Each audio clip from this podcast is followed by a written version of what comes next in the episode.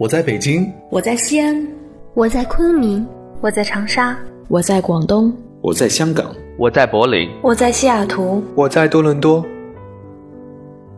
我们生活在不同的城市，我们来自不同的地方，我们从事不一样的工作，我们在不同的国家求学，我们隔着太平洋，我们横跨不同的时区。或许我们离你很近，或许我们离你很远，但我们在这里为你读英语美文，为你读英语美文，英语美文，为你读英语美文，为你读英语美文。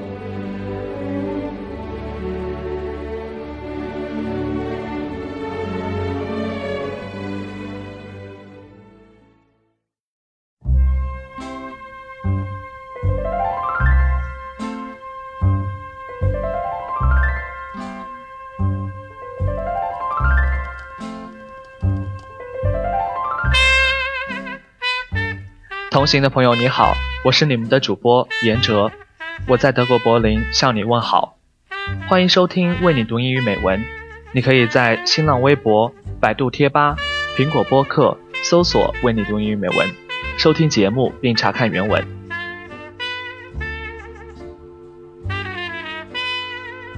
不知不觉呢，已经到了一四年的年末了。首先呢，我想谢谢大家一直以来对节目的支持，还有对我们整个主播团队的支持。很幸运呢，在平安夜这一天，可以用声音陪伴你们。在德国，圣诞氛围尤其浓厚，各大城市都布满了各具特色的圣诞市场，吸引着来自世界各地的游人，也为人们在寒冬带来了不少温暖。在今天的节目当中呢，我想与大家分享的美文，也是与圣诞节这个主题有关。这部作品呢，是来自美国作家欧亨利的《麦琪的礼物》。圣诞节前，莫雷给丈夫买一条白金表链作为圣诞礼物，妻子卖掉了一头秀发；而丈夫出于同样的目的，卖掉了祖传金表，给妻子买了一套发梳。尽管彼此的礼物都失去了使用价值，但他们从中获得比礼物更重要的东西——爱，却是无价的。And hold me fast. The magic spell you cast. This is Vie en Rose. When you kiss me, heaven sighs, and though I close my eyes, I see La and Rose. When you press me to your heart. 我也希望这份来自麦琪的礼物，可以为正在收听节目的你带去一丝暖意，在这个平安夜晚，传播爱的讯息。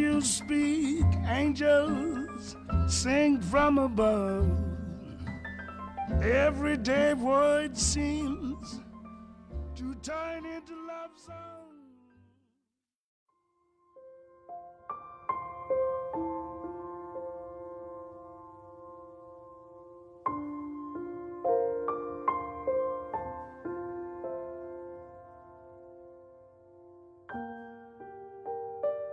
$1.87. That was all. And 60 cents of it was in pennies.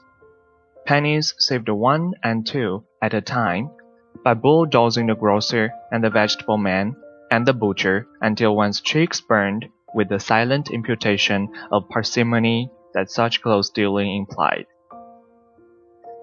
Three times Della counted it, one dollar and eighty-seven cents. And the next day, would be Christmas. There was clearly nothing to do but flop down on the shabby little couch and howl.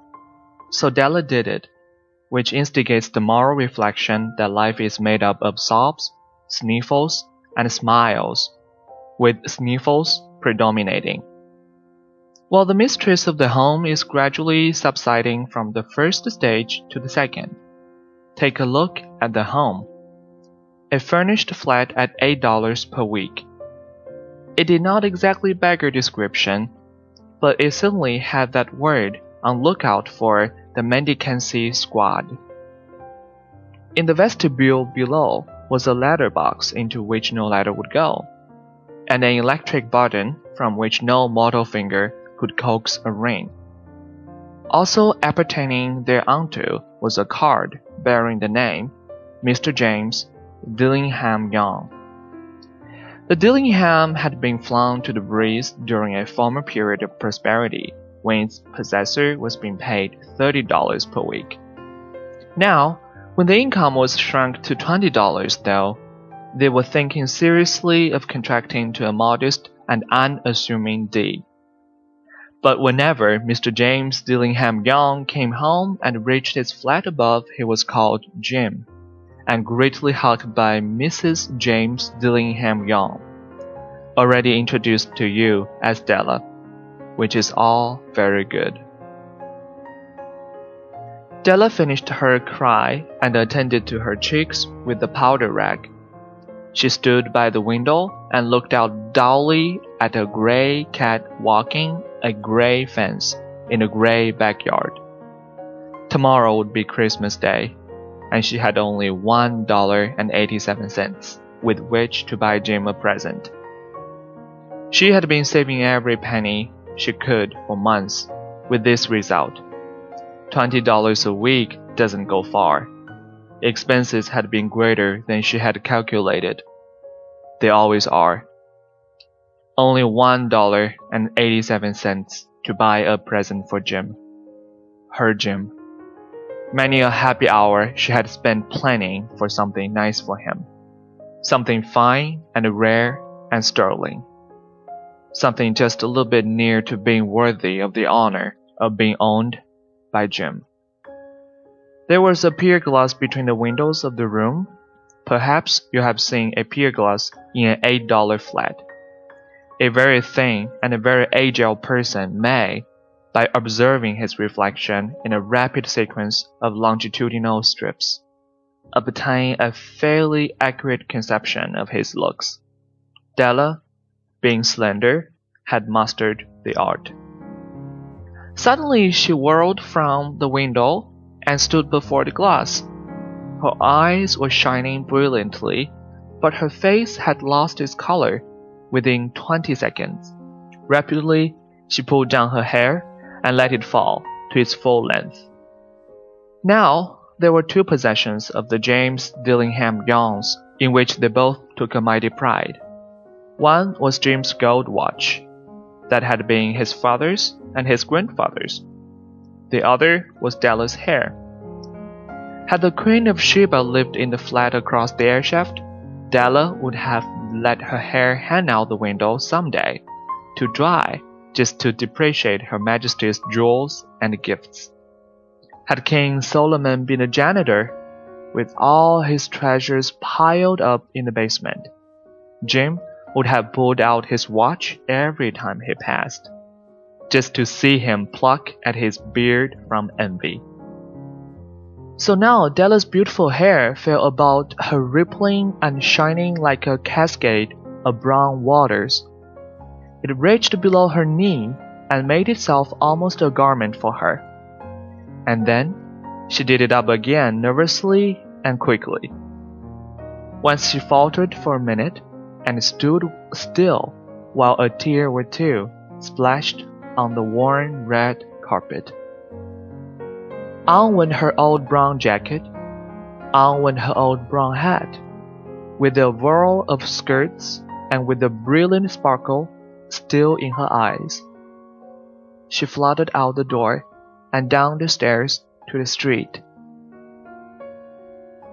Where she stopped, the sign read, Maine, Sofronie, hair goods of all kinds. One flight up, Della ran and collected herself, painting.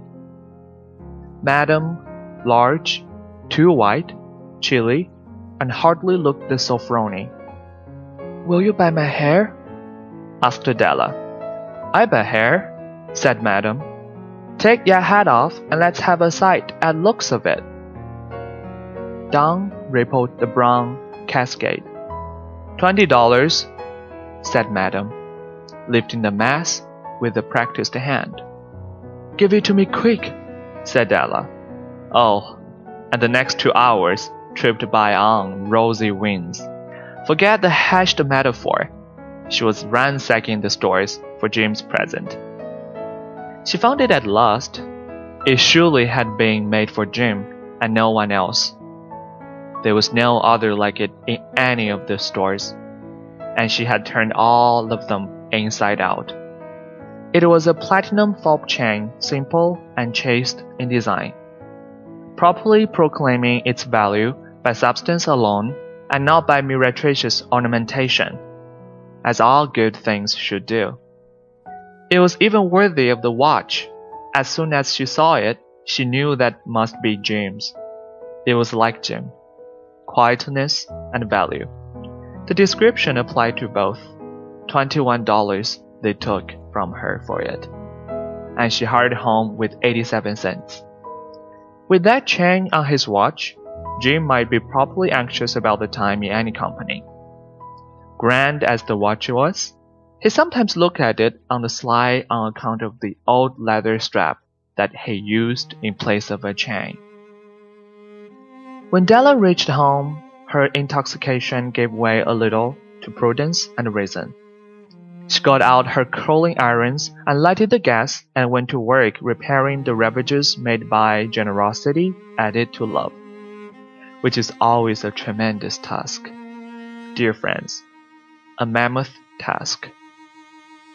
Within 40 minutes, her head was covered with tiny, close lying curls that made her look wonderfully like a truant schoolboy. She looked at her reflection in the mirror long, carefully, and critically. If Jim doesn't kill me, she said to herself, before he takes a second look at me, he'll say I look like a Coney Island chorus girl. But what could I do? What could I do with a dollar and eighty-seven cents? At seven o'clock, the coffee was made, and the frying pan was on the back of the stove hot and ready to cook the chops. Jim was never late. Della doubled the fob chain in her hand and sat on the corner of the table near the door that he always entered. Then she heard his step on the stairway down on the first flight, and she turned white for just a moment. She had a habit for saying little silent prayer about the simplest everyday things, and now she whispered, Please God, make him think I'm still pretty. The door opened, and Jim stepped in and closed it. He looked thin and very serious. Poor fellow. He was only 22, and to be burdened with a family.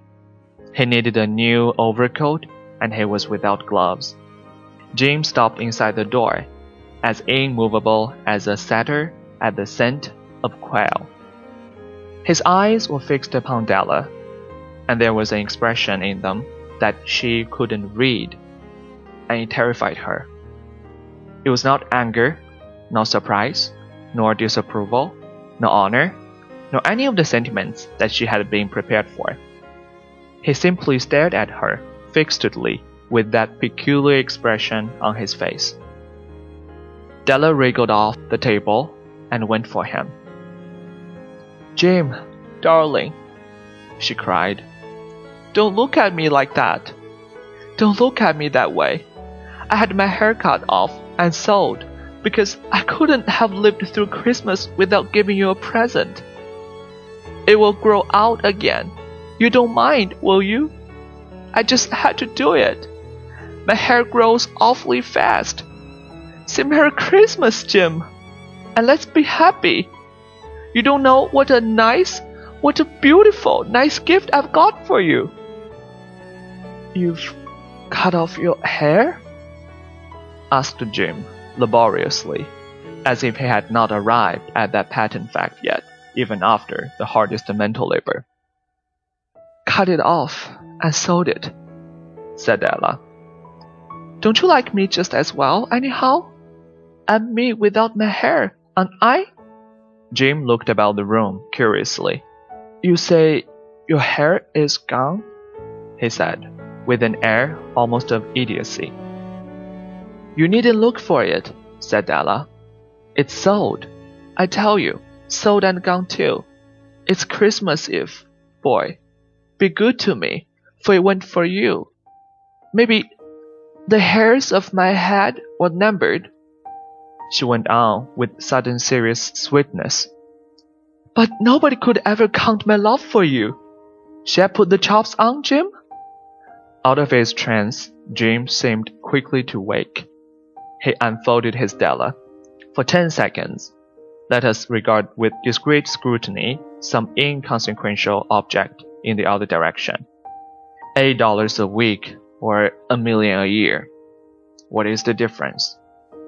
A mathematician or a wit would give you the wrong answer. The Magi brought valuable gifts, but that was not among them. This dark assertion will be illuminated later on. Jim drew a package from his overcoat pocket and threw it upon the table. Don't make any mistake, Della, he said. About me.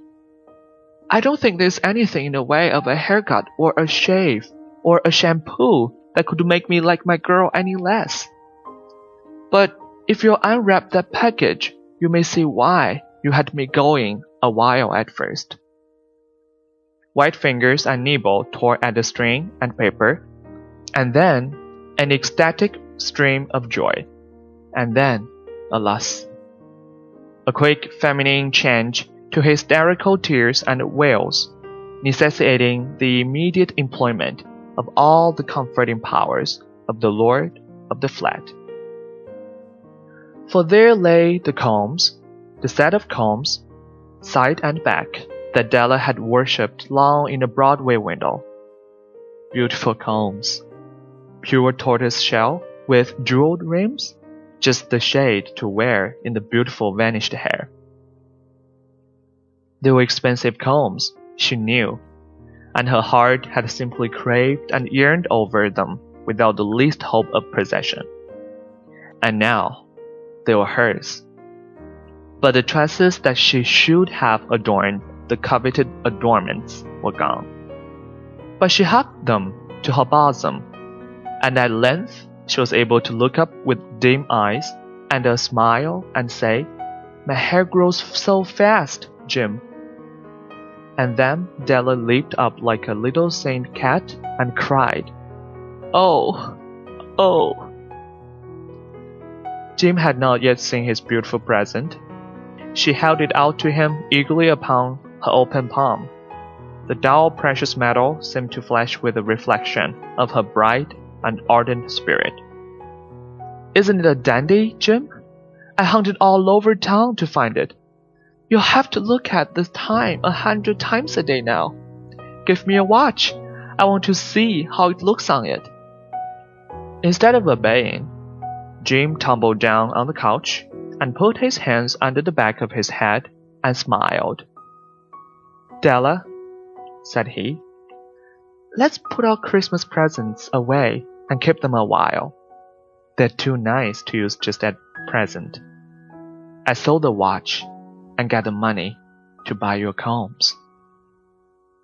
And now, suppose you put the chops on.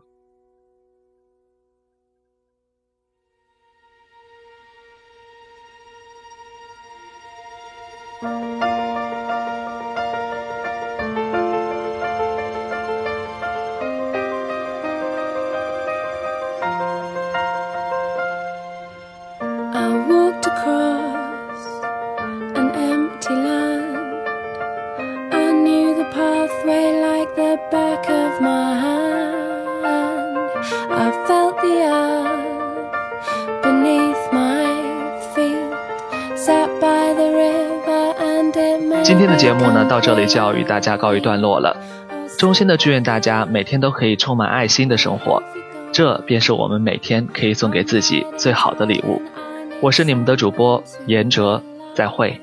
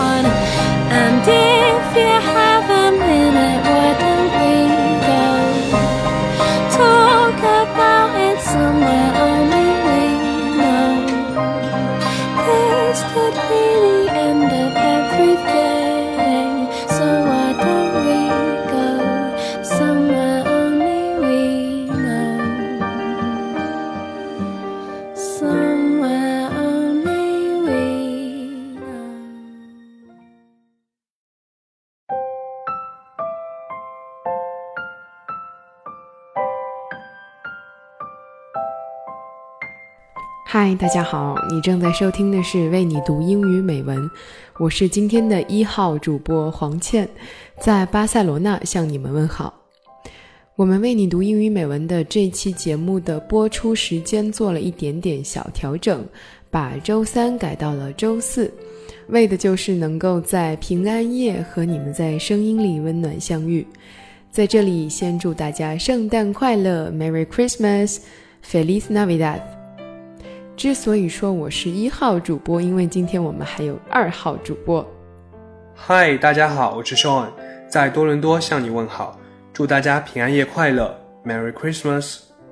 很高兴能够在圣诞来临之际，和我们公认的女神主播黄倩一起，为大家送上这一期节目，希望能够给大家带来多一份的节日温暖。嗯。录制这期节目的时候呢，巴塞罗那的各大超市里，琳琅满目的屠龙糖 El Duron 早已上架，并且被摆在了最显眼的位置。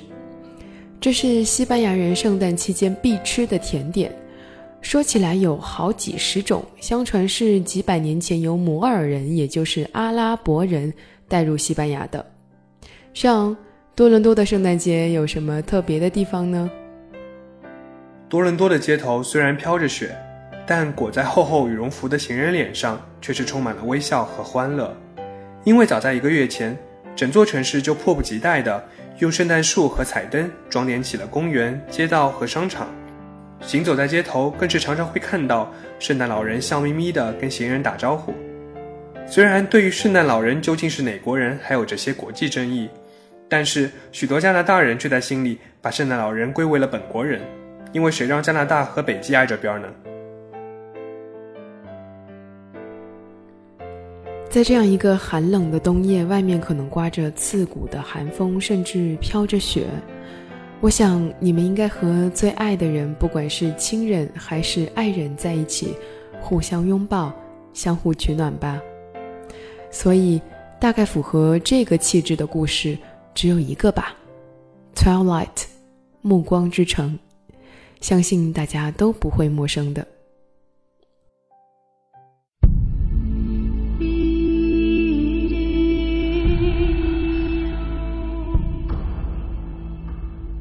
美国作家 Stephanie Meyer 将吸血鬼、狼人、校园爱情、恐怖故事等精巧的杂糅在一起，构成了这一部奇幻的浪漫巨制。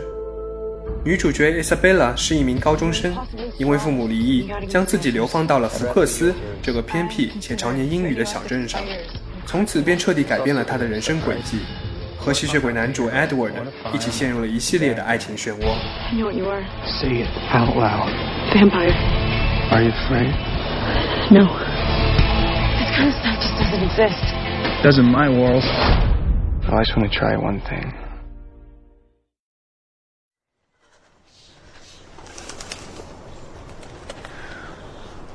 You're impossibly fast and strong. Your skin is pale white and ice cold. Your eyes change color. And sometimes you speak like like you're from a different time. You never eat or drink anything. You don't go out in the sunlight. 嗯，所以呢，今天我和 Sean 要为大家朗读的片段，就选自我最爱的《暮光》系列的开篇之作《暮色》的第十三章《Confessions》表白。这是 Edward 和 Bella 的第一次单独约会，在静谧的森林里。Edward 对 Bella 开诚布公，讲述了他的前世今生。最重要的是。他们终于对彼此表达了这危险却又如毒瘾一般猛烈的爱意。Out loud. Say it.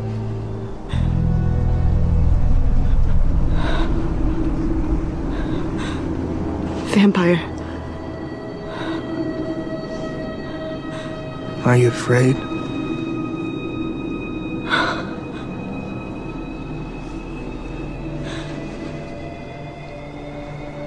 No.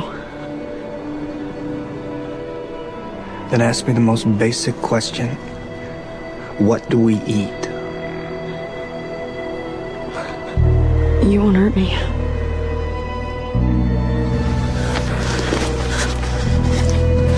Where are we going?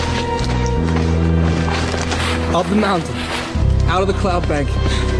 You need to see what I look like in the sunlight.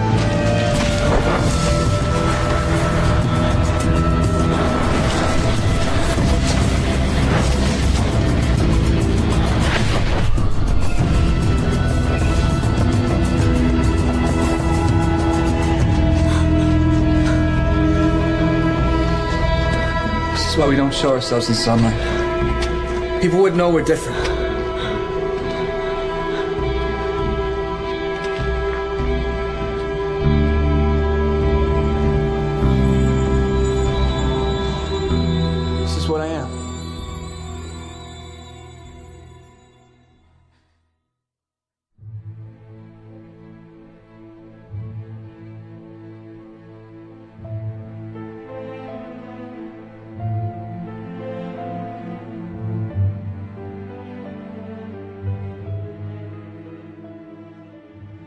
You see, every person smells different, has a different essence. If you locked an alcoholic in a room full of stale beer, he'd gladly drink it. But he could resist if he wished to, if he were a recovering alcoholic. Now let's say you place in that room a glass of hundred-year-old brandy, the rarest, finest cognac, and fill the room with its warm aroma. How do you think he would fare then? We sat silently, looking into each other's eyes, trying to read each other's thoughts. He broke the silence first. Maybe that's not the right comparison. Maybe it would be too easy to turn down the brandy. Perhaps I should have made our alcoholic a heroin addict instead. So, what are you saying is, I am your brand of heroin? I teased, trying to lighten the mood. He smiled swiftly, seeming to appreciate my effort. Yes, you're exactly my brand of heroin. I mean, is there no hope then? How calmly I could discuss my own death. No, no! He was instantly contrite. Of course there's hope. I mean, of course I won't. He left the sentence hanging. His eyes burned into mine. It's different for us. Emmett, these were strangers he happened across. It was a long time ago, and he wasn't as practiced as careful as he is now. He fell silent and watched me intently as I thought it through. So, if we'd met in a dark alley or something, I trailed off.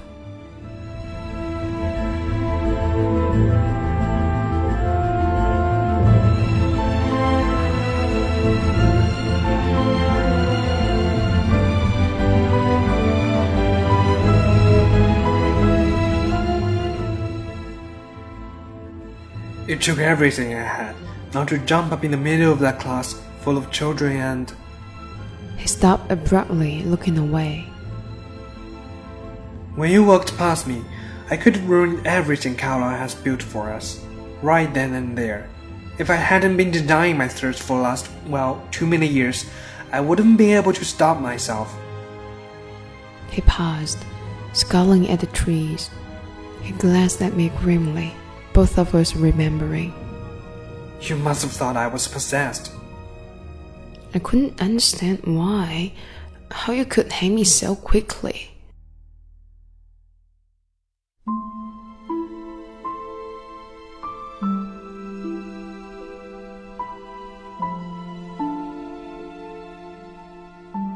To me, it was like you were some kind of demon, summoned straight from my own personal hell to ruin me. The fragrance coming off your skin. I thought it would be make me deranged that first day. In that one hour, I thought of a hundred different ways to lure you from the room with me, to get you alone. And I fought them each back, thinking of my family, what I could do to them. I had to run out, to get away before I could speak the words that would make you follow.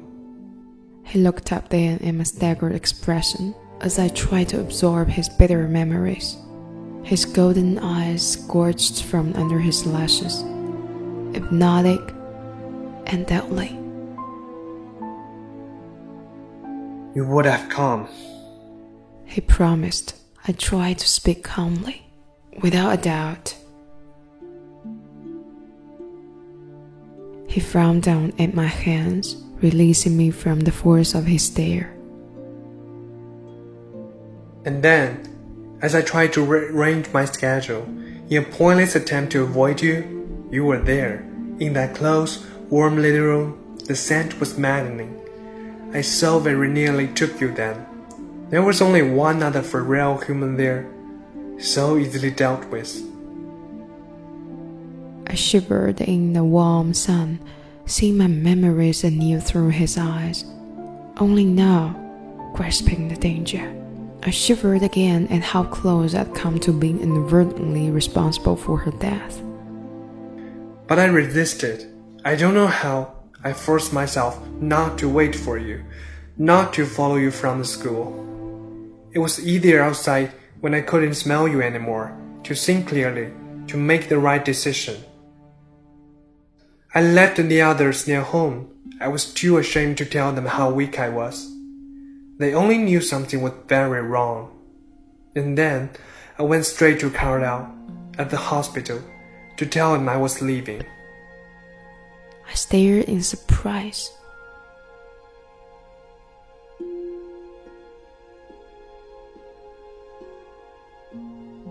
I traded cars with him. He had a full tank of gas, and I didn't want to stop. I didn't dare to go home to face Esme. She wouldn't have let me go without a scene. She would have tried to convince me that it wasn't necessary. By the next morning, I was in Alaska. He sounded ashamed, as if admitting a great cowardice. I spent two days there with some old acquaintances, but I was homesick. I hated knowing I'd upset Esme and the rest of them my adopted family. In the purity of the mountains, it was hard to believe you were so irresistible. I convinced myself it was weak to run away. I dealt with temptation before, not of this magnitude, not even close, but I was strong. Who are you? An insignificant little girl? He grinned suddenly. To chase me from the place I wanted to be, so I came back. He stared off into space. I couldn't speak.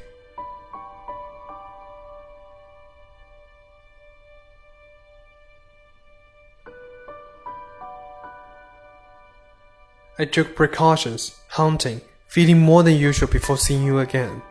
I was sure that I was strong enough to treat you like any other human. I was arrogant about it. It was unquestionably a complication that I couldn't simply read your thoughts to know what your reaction was to me.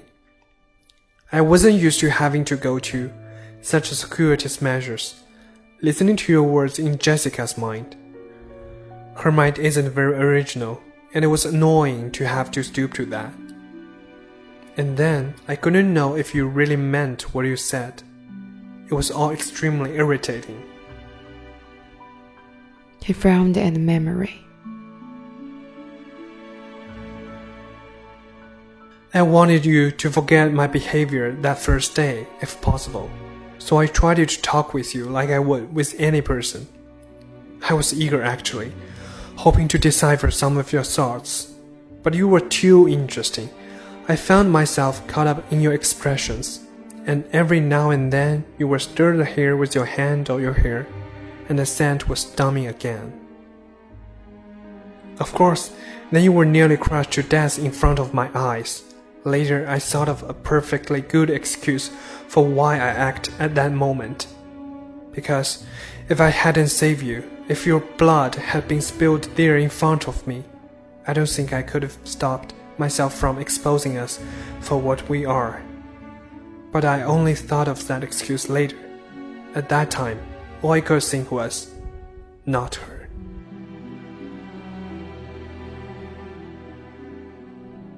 He closed his eyes, listening his agonized confession. I listened, more eager than rational. Common sense told me I should be terrified. Instead, I was relieved to finally understand. And I was filled with compassion for his suffering, even now, as he confessed his craving to take my life. I finally was able to speak, though my voice was faint. In the hospital? His eyes flashed up to mine. I was appalled. I couldn't believe I had put us in danger after all. Put myself in your power, you of all people, as if I need another motive to kill you. We both flinched as that word split out. But it had the opposite effect. He continued quickly. I fought with Rosalie, Emmett, and Jasper when they suggested that now was the time. The worst fight we've ever had. Carlisle sided with me, and Alice. He grimaced when he said her name. I couldn't imagine why.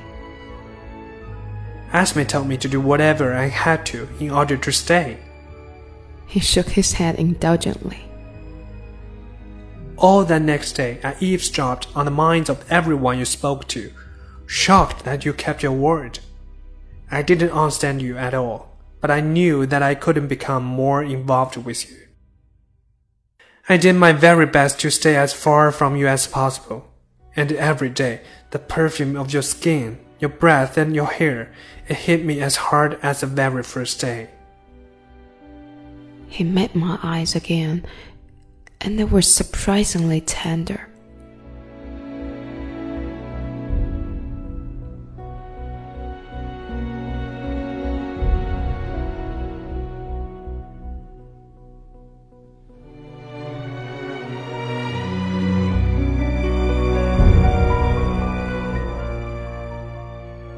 And for all that, he continued, I'd have fared better if I had exposed us all at that first moment than if now, here, with no witness and nothing to stop me, I were to hurt you.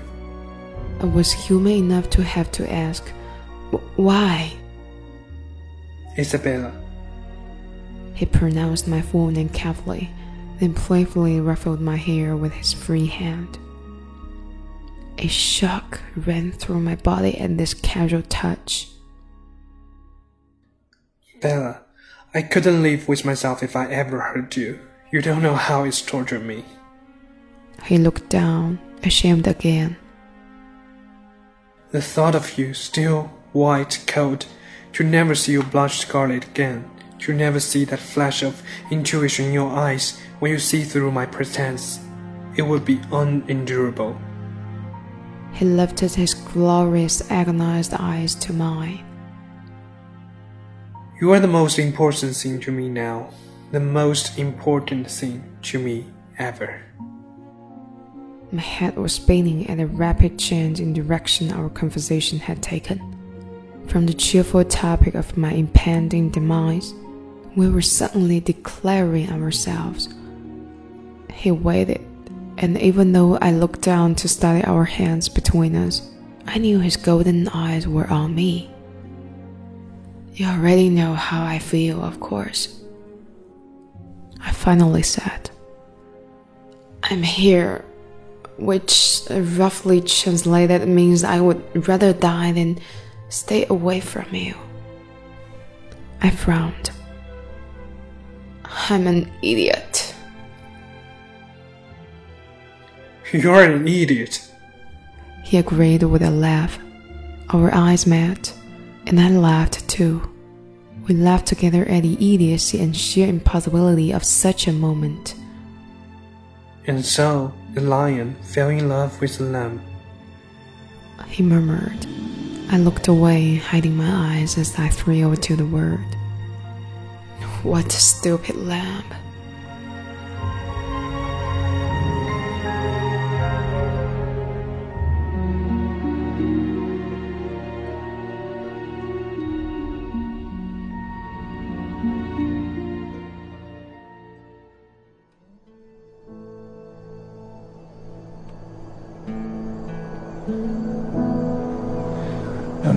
Long I've waited for you.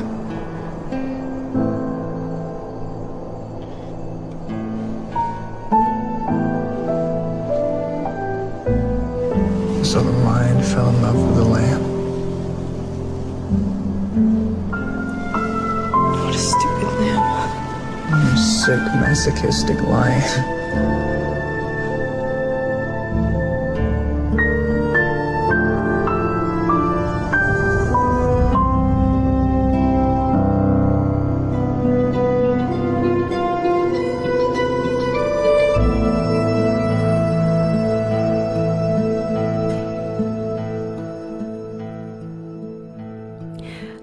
今天的这篇文章就为大家读到这儿。我是黄倩，我是 Sean，我们下期再见吧，圣诞快乐，ciao。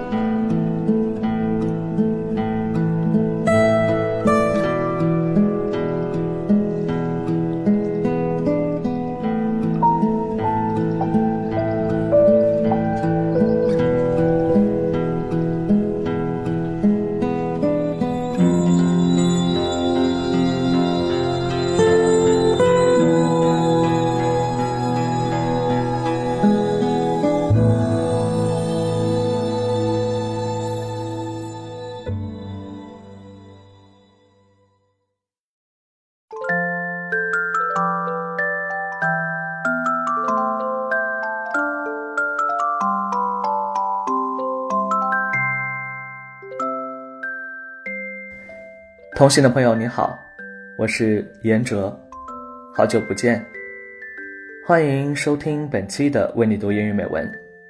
你可以在微信公众平台、新浪微博搜索“为你读英语美文”，收听节目并查看原文。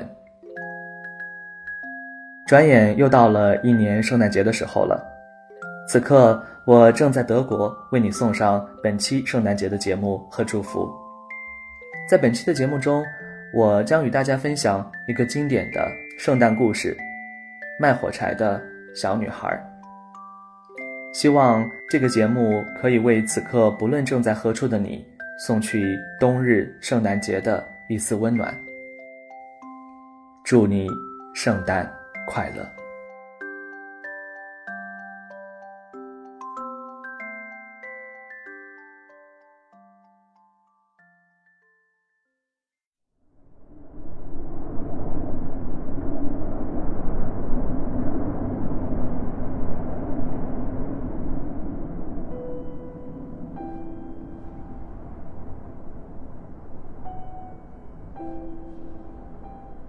！The weather was frosty and cold.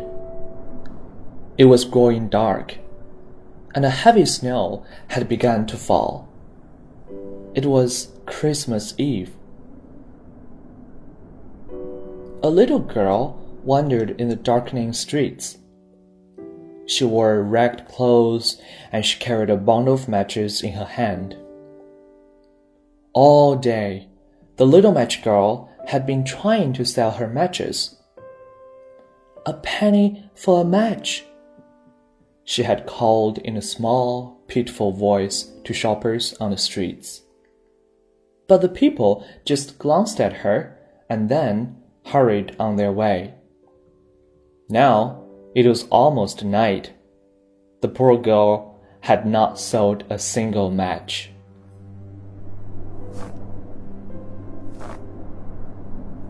As she walked along, the little match girl grew very cold. She wore only an old, thin pair of slippers. She had no socks, for she could not afford them. Suddenly, a voice bellowed, Out of my way! At that moment, she heard the thundering sound of horses' hooves.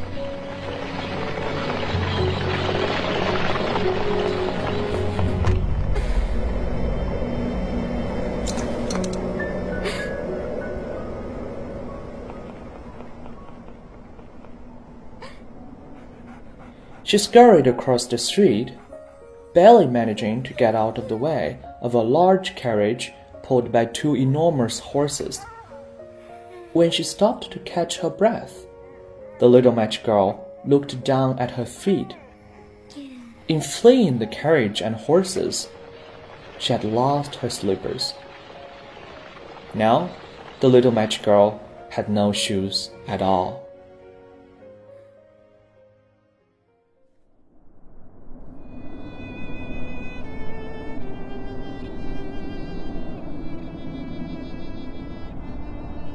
The little match girl wandered through the streets as the hour grew later and later.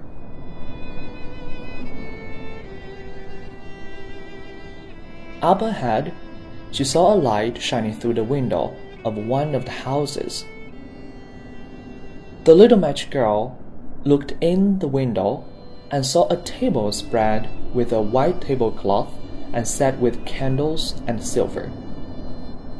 On the table was a grand Christmas feast. A fat goose stuffed with the traditional apples and nuts, cakes and pies of all sorts, puddings and every imaginable fruit. The little match girl had never beheld such a feast. A family came into the room and sat down at the table. The little girl wished that she could join the mother, father, and three young ones who were about to eat this beautiful Christmas dinner. How hungry she was! The little match girl sighed and turned away, then continued down the street. Soon she saw a light shining from the window of another house. This time, when she looked inside, the little match girl saw an extraordinarily lovely Christmas tree. There was a gold star at the top, and candles flickered on the branches. Gaily wrapped packages were piled beneath the tree. While the little match girl watched, a group of joyous girls and boys entered the room. They clapped their hands with delight when they saw the tree and all the presents. How the little match girl wished she could have laughed and played with the children around the Christmas tree. As she turned away from the window, the little match girl heard singing from a group of carolers nearby.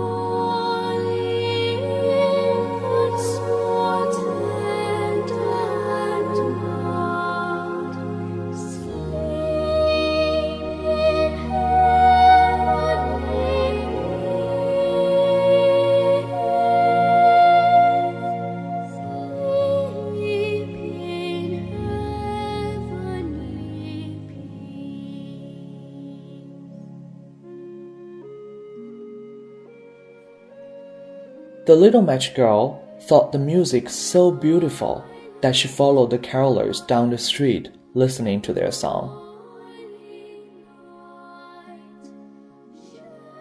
When they finished singing, the carolers were invited to come inside a brightly lit kitchen. Standing near the door, the little match girl could smell bread baking inside. Once again, she was all alone. Now it was growing late, and the little match girl was very cold. To keep warm, she decided to light one of her matches. She struck the match, and the light flared.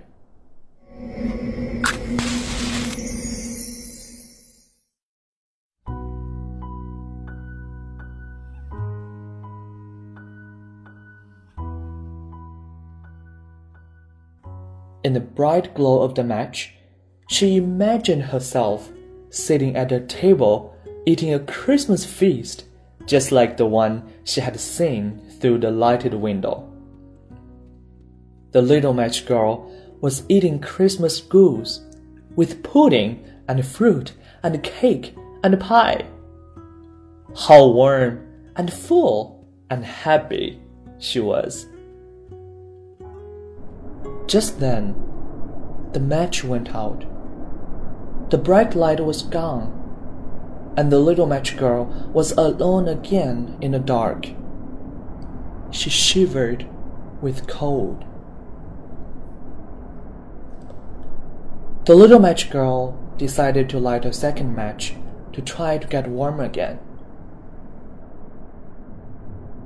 She struck the match, and once more a warm glow and bright light appeared.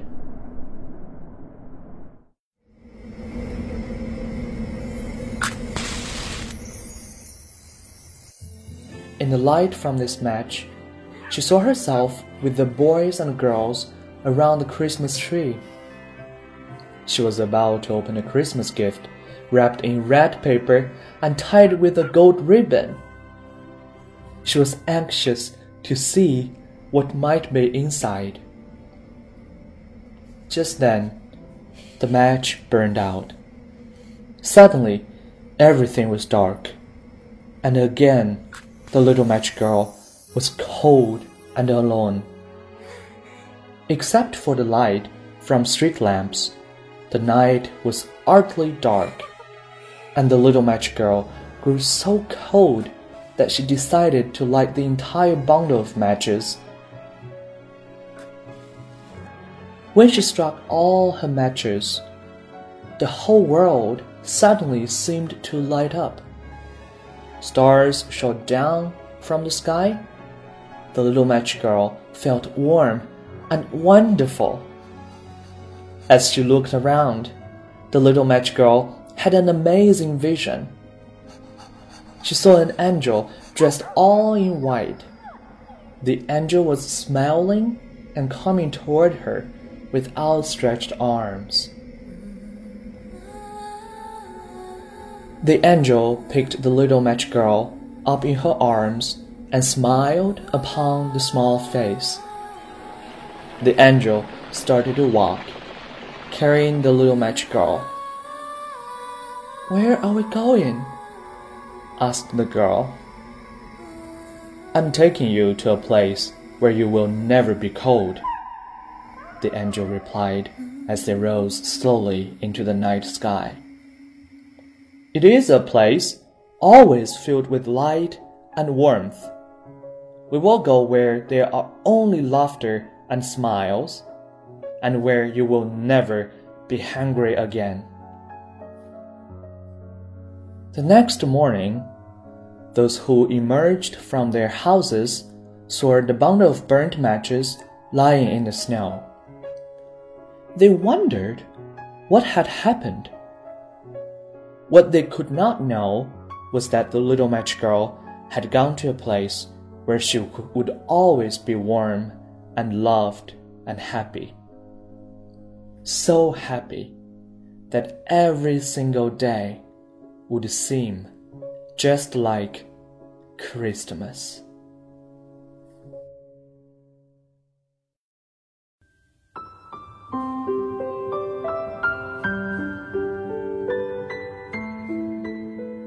The Night Before Christmas by Clement Clarke Moore.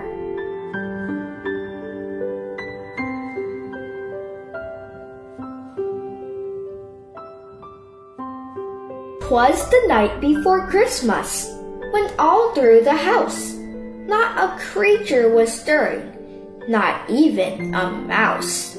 The stockings were hung by the chimney with care in hopes that St. Nicholas soon would be there.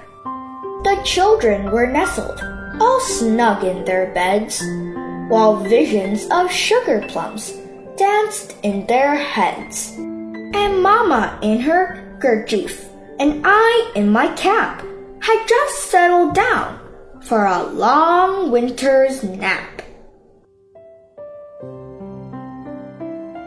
When out on the lawn, there arose such a clatter, I sprang from the bed to see what was the matter.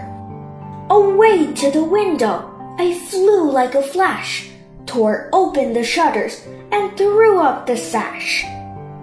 The moon on the breast of the new fallen snow gave the luster of midday to objects below. When what to my wondering eyes should appear but a miniature sleigh and eight tiny reindeer? With a little old driver, so lively and quick, I knew in a moment it must be Saint Nick. More rapid than eagles, his coursers they came, and he whistled and shouted and called them by name. Now Dasher, now Dancer, now Prancer and Vixen, on Comet, on Cupid, on Donner and Blitzen. To the top of the porch, to the top of the wall, now dash away, dash away, dash away all! As dry leaves that before the wild hurricane fly, when they meet with an obstacle, mount to the sky. So up to the housetop the coursers they flew, with the sleigh full of toys, and Saint Nicholas too. And then, in a twinkling, I heard on the roof the prancing and pawing of each little hoof. As I drew in my hand and was turning around, down the chimney, Saint Nicholas came with a bound. He was dressed all in fur, from his head to his foot, and his clothes were all tarnished with ashes and soot.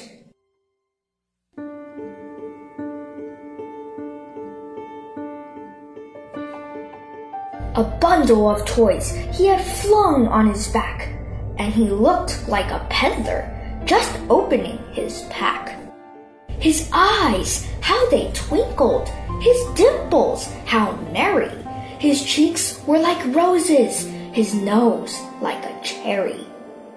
His droll little mouth was drawn up like a bow, and the beard of his chin was all white as the snow. The stump of a pipe he held tight in his teeth, and the smoke it encircled his head like a wreath. He had a broad face and a little round belly that shook when he laughed like a bowl full of jelly. He was chubby and plump, a right jolly old elf, and I laughed when I saw him, in spite of myself.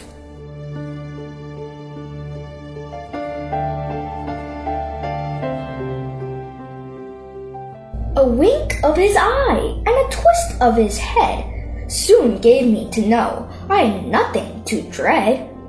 He spoke not a word, but went straight to his work and filled all the stockings, then turned with a jerk. And laying his finger aside of his nose, and giving a nod, up the chimney he rose. He sprang to his sleigh, to his team gave a whistle, and away they all flew like the down of a thistle. But I heard him exclaim ere he drove out of sight, Happy Christmas to all, and to all a good night.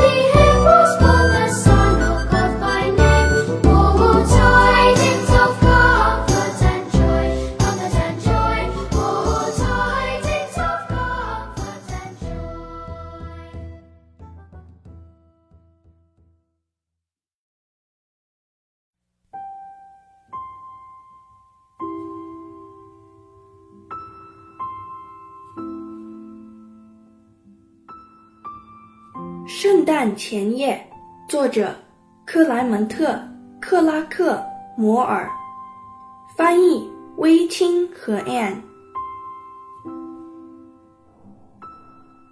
在圣诞节前夜，整个房子里没有一个人在吵闹，连老鼠也不动。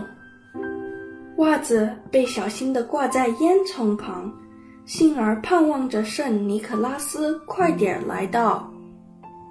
孩子们都舒舒服服地躺在床上，而田里的幻影却在他们的头脑里舞动。妈妈围着她的头巾，我戴着睡帽，刚刚安顿下来，要在这冬夜睡个长觉。当草坪上出现一个咔嗒声时，我从床上弹起来，想看看是怎么回事。像闪电般跃起，我扑向窗户，打开百叶窗，推起窗框。月亮映照在新堆的雪上，下面的景物被照得如同正午。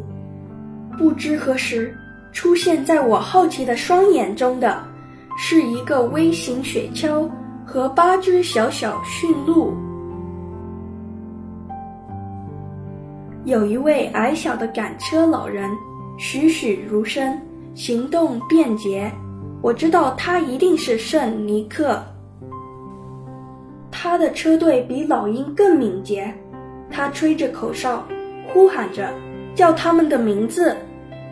现在达希尔，现在淡瑟尔，现在帕仁瑟和维克森，上科迈特，丘比特，上多纳和布里森。到门廊的顶部去，到墙顶上去，现在冲上去，冲上去，都冲上去吧！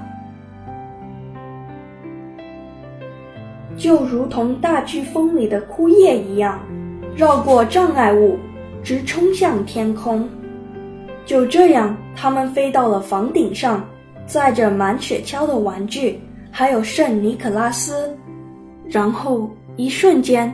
我听到屋顶上的小提的腾跃和踢踏声。当我收回手，转过身来，圣尼可拉斯沿着烟囱一跃而下。他全身穿着皮毛，从头到脚，衣服沾满灰尘和烟灰，背着一捆玩具，看起来像一个小贩。他径直打开背包，他的双眼。它们闪闪发光，他的酒窝多快乐，他的脸颊似玫瑰，鼻子像樱桃，那滑稽的小嘴弯弯似弓，两腮的胡须像白雪一般。他那牙齿牢牢咬住了一截烟管，烟圈儿像花环一样围住他的脑袋，脸儿宽宽。肚子圆圆，他笑起来就像一大碗果冻，身子也跟着颤悠。他胖乎乎的，分明一个快活的老精灵。我忍俊不禁笑出了声，尽管独自一人。他眨了眨眼，转过头，立马儿我知道压根儿就不用害怕。他却一言不发，直奔工作，把所有的袜子都装满，跟着一个快速转身，然后把一根手指放在鼻子旁，点了点头，就沿着烟囱升上去了。他跳上雪橇，一声响哨，他和车队都像蓟草一样飞了出去。当他在视线中消失时，我听见他宣告：“所有的人们，圣诞节快乐，平安夜平安。”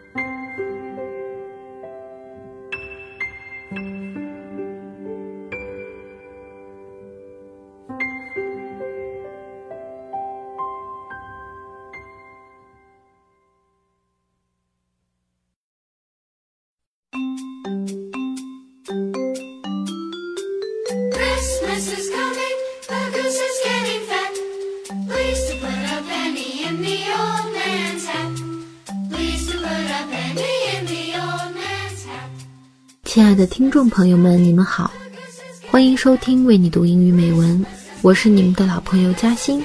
Merry Christmas！大家好，我是小雨点。Merry Christmas！今天嘉欣为大家带来了英国诗人 William Wordsworth 的一首圣诞小诗《The Minstrels》。在此送上我们满满的祝福，希望大家喜欢。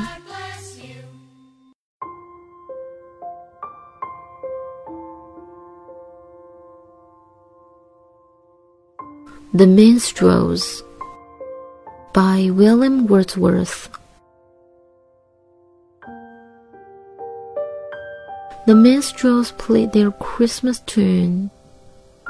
Tonight, beneath my cottage eaves, while smitten by a lofty moon, their encircling laurels thick with leaves gave back a rich and a dazzling sheen that overpowered their natural green.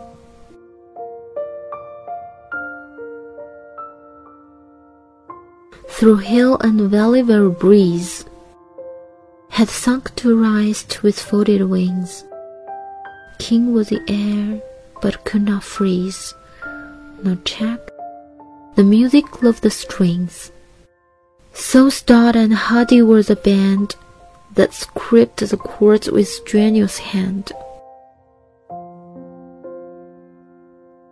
In who but listened, to was paid. Respect to every inmate's claim. The greeting given, the music played. In honor of each household name, duly pronounced with lusty call, and a Merry Christmas wished to all.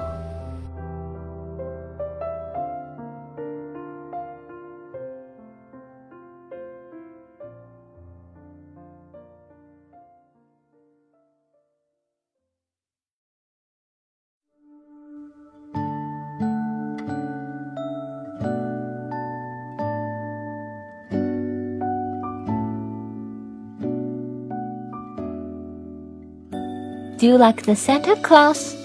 Yes, I do. 最近在给雨点讲圣诞主题绘本时，两岁八个月的他虽然对这个节日的意义还不是那么理解，但是对于节日本身非常期待，对可爱的圣诞老人也是非常感兴趣的。下面就让我们小雨点儿来为大家读这首诗的中文，送上他的祝福吧。有一些字的发音还不是特别清楚，听完请大家务必阅读原文哦。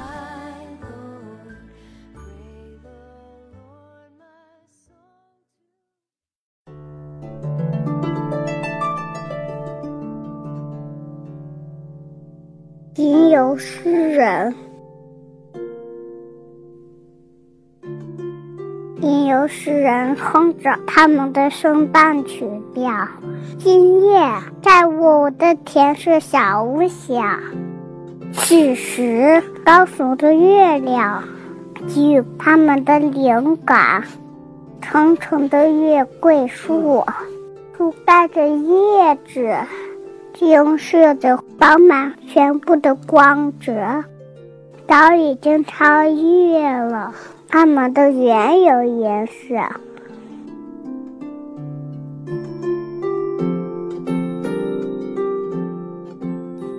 穿过山谷的每一阵微风下沉，收起翅膀，风是那么锋利，但又不冷漠，也不核对，连一声声，一层层。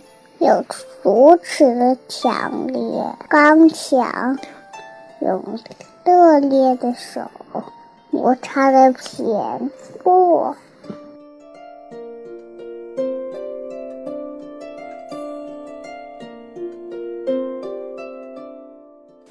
那是谁在听？这个取决人同住的人各主张，给个问号。这个音乐为为每个家里名字而自豪，正式而显著的、强有力的呼叫：“圣诞快乐哦！”祝所有人，谢谢大家。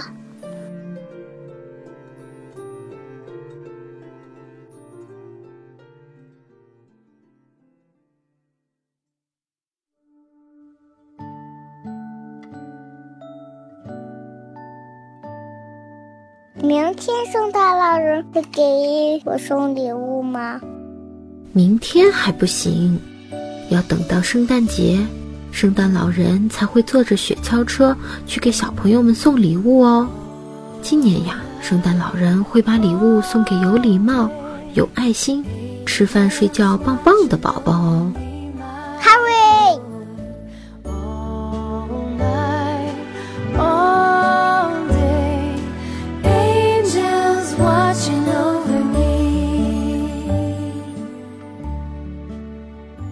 谢节目组长久来的陪伴，从一个人到三个人，今天终于带着雨点儿，在这个特殊的节日，一起为大家读英语美文。也祝福大家圣诞快乐，Merry Christmas！今天的节目到此就结束了，我是你们的主播嘉欣，下次节目再见。我是小雨点，祝圣诞节快乐！ This I know, for the Bible tells me so. Little ones to Him belong. They are weak, but He is strong.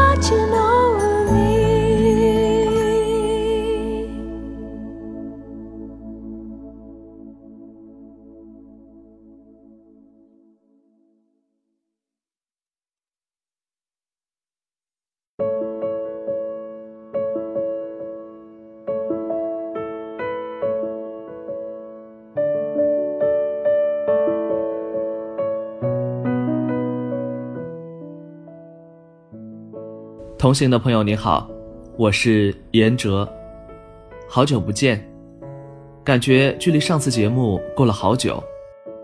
如果你还记得这个声音，也还在收听我们的节目，谢谢你的陪伴。又到了一年的圣诞节了，我在武汉的冬天为你送上一份节日祝福。自己一直非常喜欢圣诞节的气氛，想必在圣诞老人的童话世界里，我们每个人都可以回归最本真的自我，守护内心那份纯粹的简单快乐。之前自己也与大家分享过，比如麦琪的礼物、卖火柴的小女孩，这些也都是与圣诞节日相关的温暖故事。或许我就是这样希望的吧，通过自己的声音为你读一些故事，温暖一些人，这便是我最幸福的事儿。本期的节目，我为大家带来马克·吐温在圣诞节写给他女儿的信。虽然女儿疾病缠身，但马克·吐温却用最童趣的语言，以圣诞老人的口吻，带给孩子节日的快乐。我也祝正在收听节目的你，圣诞快乐。